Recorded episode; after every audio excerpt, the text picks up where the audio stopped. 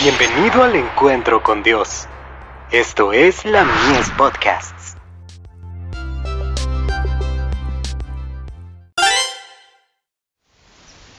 Cada día con Dios. Un guía, en medio de la perplejidad. Entonces tus oídos oirán a tus espaldas palabra que diga, este es el camino, andad por él, y no echéis a la mano derecha, ni tampoco torzáis a la mano izquierda. Isaías 30, verso 21. Tú, Edson, necesitas un consejero que no puede errar, alguien a quien la maledicencia no llene de prejuicios, alguien cuyo criterio no se distorsione debido a las ideas estrechas. Se abre una senda a tu lado, pero si es la senda que debes recorrer, o debes evitarla, es algo que no puedes decidir y nadie te puede ayudar otra senda se cierra delante de ti, y no hay nadie suficientemente sabio para decidir si solo ha sido cerrada para que vayas en otra dirección, o para probar la firmeza de tus propósitos.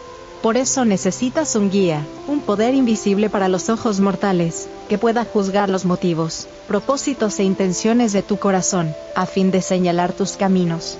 La estrella del oriente te conducirá a cada paso con tal de que quieras seguirla. Nunca estás solo, Nunca puedes estar en un lugar en donde no haya nadie que se interese en ti. Nuestro Padre Celestial dio a su Hijo para que muriera por ti. La cruz del Calvario da testimonio de que Él se interesa profundamente en tu bienestar, porque eres adquisición del Hijo de Dios. Si comprendes que es lo recto y lo haces, todo estará bien. Si solicitas la ayuda de Dios, no pedirá en vano. El Señor está actuando de muchas maneras para lograr que confíes de todo corazón en Él.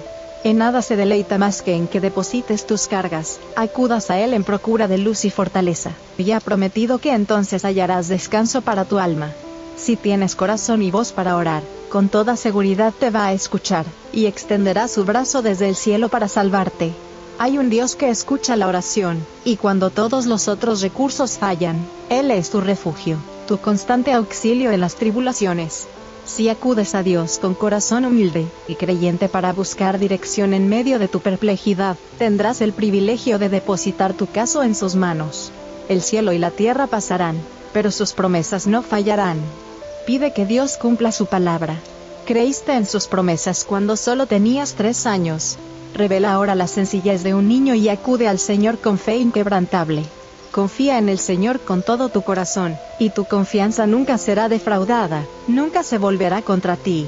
Piensa en Jacob cuando elevaba su súplica a Dios en la llanura de Penuel. Su oración fue escuchada y contestada y obtuvo una gran victoria. Carta 2, del 24 de junio de 1886, dirigida a Edson y Emma White.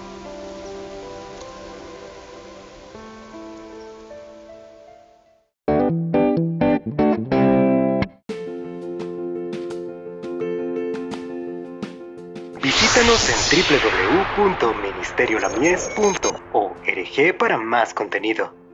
Dios te bendiga.